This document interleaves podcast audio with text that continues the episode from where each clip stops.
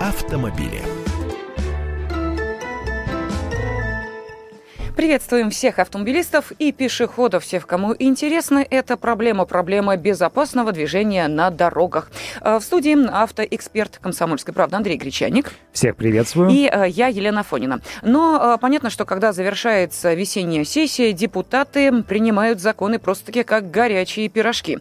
Вот есть и некоторые законы, которые напрямую касаются нашего сегодняшнего авторазговора. В частности, Госдума приняла в третьем чтении закон законопроект об улучшении системы ОСАГО. В третьем, значит, окончательном. Подпись Совет Федерации президента и вперед очень оптимистичная формулировка об улучшении системы ОСАГО. Я не знаю, улучшится она или нет, но что полисы ОСАГО подорожают с будущего года, это совершенно точно.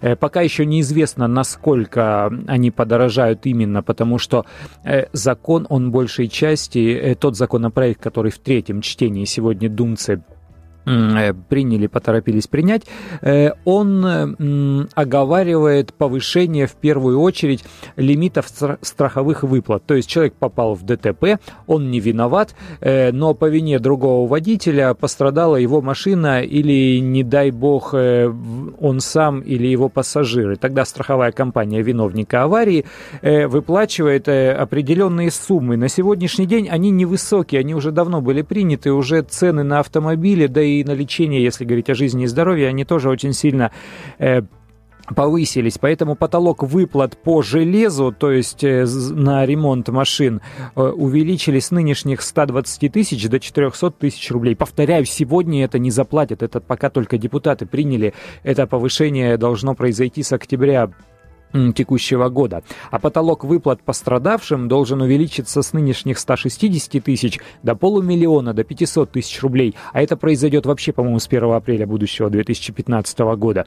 Ну и, соответственно, что самое главное, страховщики выторговали себе э, повышение базового тарифа за полис ОСАГО, потому что 10 лет, вот с 2004 года, когда ОСАГО у нас появилась в стране, стало обязательным. Э, тариф был 1980 рублей, коэффициент проценты там росли, тариф не рос. Теперь тариф подорожает. Ну, скорее всего, как говорят эксперты, подорожает, э, ну, минимум на 24%, максимум процентов на 40%. То есть, если не брать во внимание, собственно, вот этот базовый тариф, а прикидывать, сколько стоит полис ОСАГО, в среднем по стране он на сегодняшний день стоит примерно э, 3200 рублей, 3300 рублей. В Москве дороже, здесь коэффициент большой, здесь сразу двойной коэффициент э, к полису ОСАГО. В малых городах э, и, весях э, поменьше, там коэффициенты. Ну, все, все еще зависит от индивидуальных качеств водителя, как давно он за рулем, какой возраст и так далее. Ну, в среднем среднем полис ОСАГО сейчас стоит примерно 3200-3300. Будет он стоить после повышения примерно 4000 рублей. Э, ну, вот э, такие изменения. Повторяю, пока что только думцы приняли э, закон об ОСАГО, федеральный закон, э, Верхняя палата еще на очереди, потом президент подпишет, потом мы узнаем конкретные даты, э, с каких, что и насколько повышается. Андрей, объясни, пожалуйста, а, кроме того, вот в этом а, документе также устанавливается возможность заключения договора ОСАГО в электронной форме. То есть э, это на благо пойдет, и э, будут ли люди пользоваться этой возможностью? Я считаю, что это на благо пойдет, потому что, ну, на сегодняшний день, в общем-то, мы привыкли уже деньги-то перечислять при помощи мобильного. Uh-huh. Ну, надо себе на э, мобильный телефон сбросить или кому-то на карточку перевести. Мы это делаем, минуя банк, минуя всякие бумажки, демонстрацию договоров и даже э, пластиковых карт. Почему с собой возить эти бумаги? Я вообще считаю, что водитель не обязан возить с собой, вернее, он обязан. Э, Мое мнение, что не нужно бы водителю возить с собой эти бумажки. Ничего страшного в том нет, э, если он вдруг их забыл. Пусть э, инспектор ДПС по-любому из документов пробьет по своей базе и посмотрит, есть ли там водительское удостоверение или нет водительского удостоверения, зарегистрирован ли данный автомобиль э, в необходимом порядке в ГИБДД или нет, и есть ли у него полис ОСАГО или нет. Хватит уже этого бумажного документа оборота, пусть все будет в электронном виде. Ну и, естественно, пусть дают какую-нибудь карточку или бумажку, чтобы уж подтвердить, нет у него э, интернета там или он придирается. Вот тебе, пожалуйста, на, полистай. Да, ну и э, еще сегодня был э, принят в третьем э, окончательном чтении Э, были приняты поправки к Кодексу Российской Федерации об административных правонарушениях, и эти поправки отменили снятие автомобильных номеров и административный арест за неуплату штрафов при нарушении правил дорожного движения. То есть номера теперь снимать не будут по закону. Э, ну, на, на самом деле э, снятие номеров не является наказанием. Наказанием является штраф. Снятие номеров – это такая мера обеспечения, чтобы он потом, если он на месте отказывается снимать эту самую тонировку, э, у него снимали номера, чтобы он потом явился к гаишникам, продемонстрировал свою машину, которая теперь без тонировки, и тогда ему вернуть номера. Ну, действительно, жестковатая такая ситуация.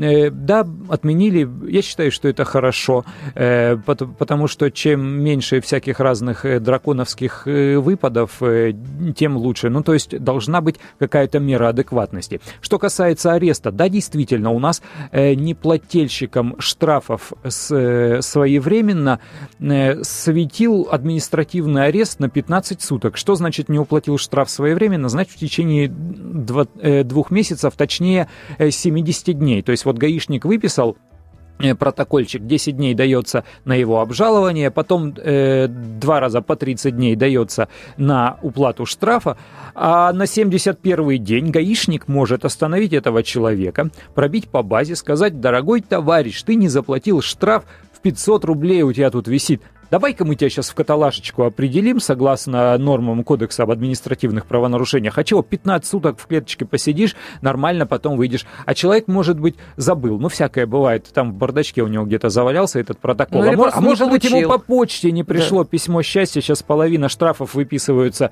э, в автоматическом режиме. И, и, и вот тебе арест. Ну, чё притеснять-то людей? Вы дайте ему возможность нормально заплатить, лучше напомните или тут же подойдите к нему с терминалом. Пусть гаишник подойдет с платежным терминалом, скажет, уважаемый Заплати-ка штраф, который ты должен он заплатить. Он тут же прокатывает карточку, делает выплату. Удобно, красиво, всем хорошо. У государства деньги, э, человек с чистой душой рассчитался за свое нарушение добросовестно.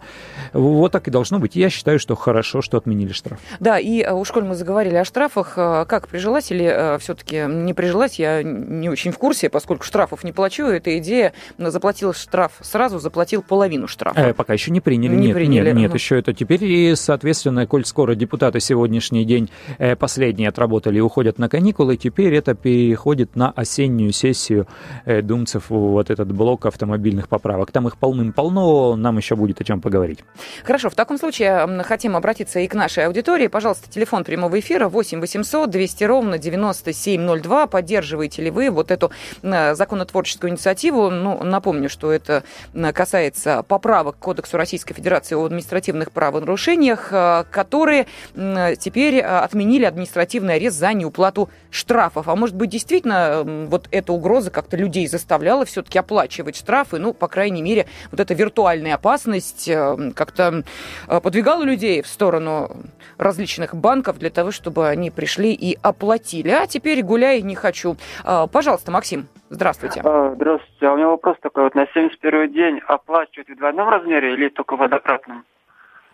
Вот это очень сложный вопрос на самом деле. То есть он простой формально, э, но в действительности на практике очень сложный, потому что там есть определенная процедура. Штраф действительно при несвоевременной уплате э, автоматически удваивается. Раньше была оговорка, но не меньше, чем на тысячу рублей. Теперь меньше и не получится, потому что минимальный штраф и так 500 рублей. Э, то есть вот так. Но самостоятельно платить вдвое больше, если вы задержались с выплатой штрафов, не нужно, потому что э, там э, мы, мы об этом не знаем, мы это не видим, мы это не слышим, но там происходят определенные процедуры. То есть ГИБДД обращается к судебным приставам, говорит, ребята, у нас вот этот вот злодей э, вовремя не оплатил штраф, теперь давайте-ка мы ему...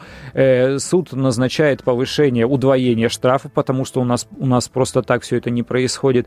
И после этого уже судебный пристав э, начинает взыскивать другую сумму. Там, если был штраф, условно говоря, 500 рублей, значит, он начинает взыскивать 1000. Если штраф был 3000 э, рублей, сейчас много в Москве трехтысячных штрафов, то пристав начинает э, 6 э, тысяч взыскивать. Но лучше всего э, оплатить, конечно, в течение этих 60 дней э, оперативно и не выбрасывать платежную квитанцию, каким бы образом вы ни платили, просто вживую в Сбербанке или какими-то перечислениями электронными, э, распечатайте квитанцию подтверждения, возите ее с собой в бардачке, потому что все эти базы работают плохо, все это оповещение работает плохо, и может статься, что вы будете добросовестным э, добросовестно оплатившим штраф, но в базе ГИБДД вы будете считаться должником, поэтому с собой квитанции возите. Угу. Да, ну и, насколько я понимаю, подобные как раз долги э, могут весьма негативно сказаться на тех, кто пересекает в том Если числе долги границу. больше 10 тысяч рублей, не выпустят за границу, Да. и оплатить на месте будет невозможно. То есть оплатить будет можно, но из базы данных должников ваш исключать только через несколько дней, поэтому не поедете никуда. Да, э, и не говорите, что мы вас не предупреждали. Ну что ж, автоэксперт «Комсомольской правды» Андрей Гречаник и я, Елена Фойна, были в эфире. Спасибо.